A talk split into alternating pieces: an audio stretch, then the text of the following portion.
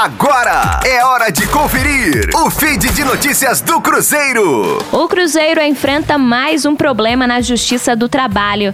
Na última quarta-feira, quem ingressou com ação foi o meio-atacante Rafinha, que passou pelo clube entre 2016 e 2019 e atualmente defende o Coritiba. O valor da causa é de R$ 716.697,20, sem considerar a multa do artigo 467 da CLT CLT e os honorários advocatícios no valor de 107 mil reais também serão cobrados do Cruzeiro.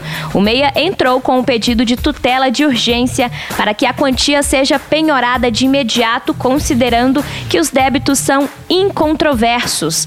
O processo foi distribuído na 42ª Vara do Trabalho de Belo Horizonte e a primeira audiência está marcada para o dia 20 de maio.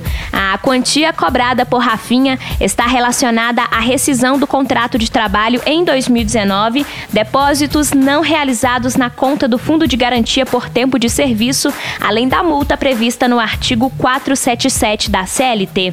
Rosane Meirelles com as informações do Cruzeiro na Rádio 5 Estrelas. Fique aí! Daqui a pouco tem mais notícias do Cruzeiro. Aqui, Rádio 5 Estrelas.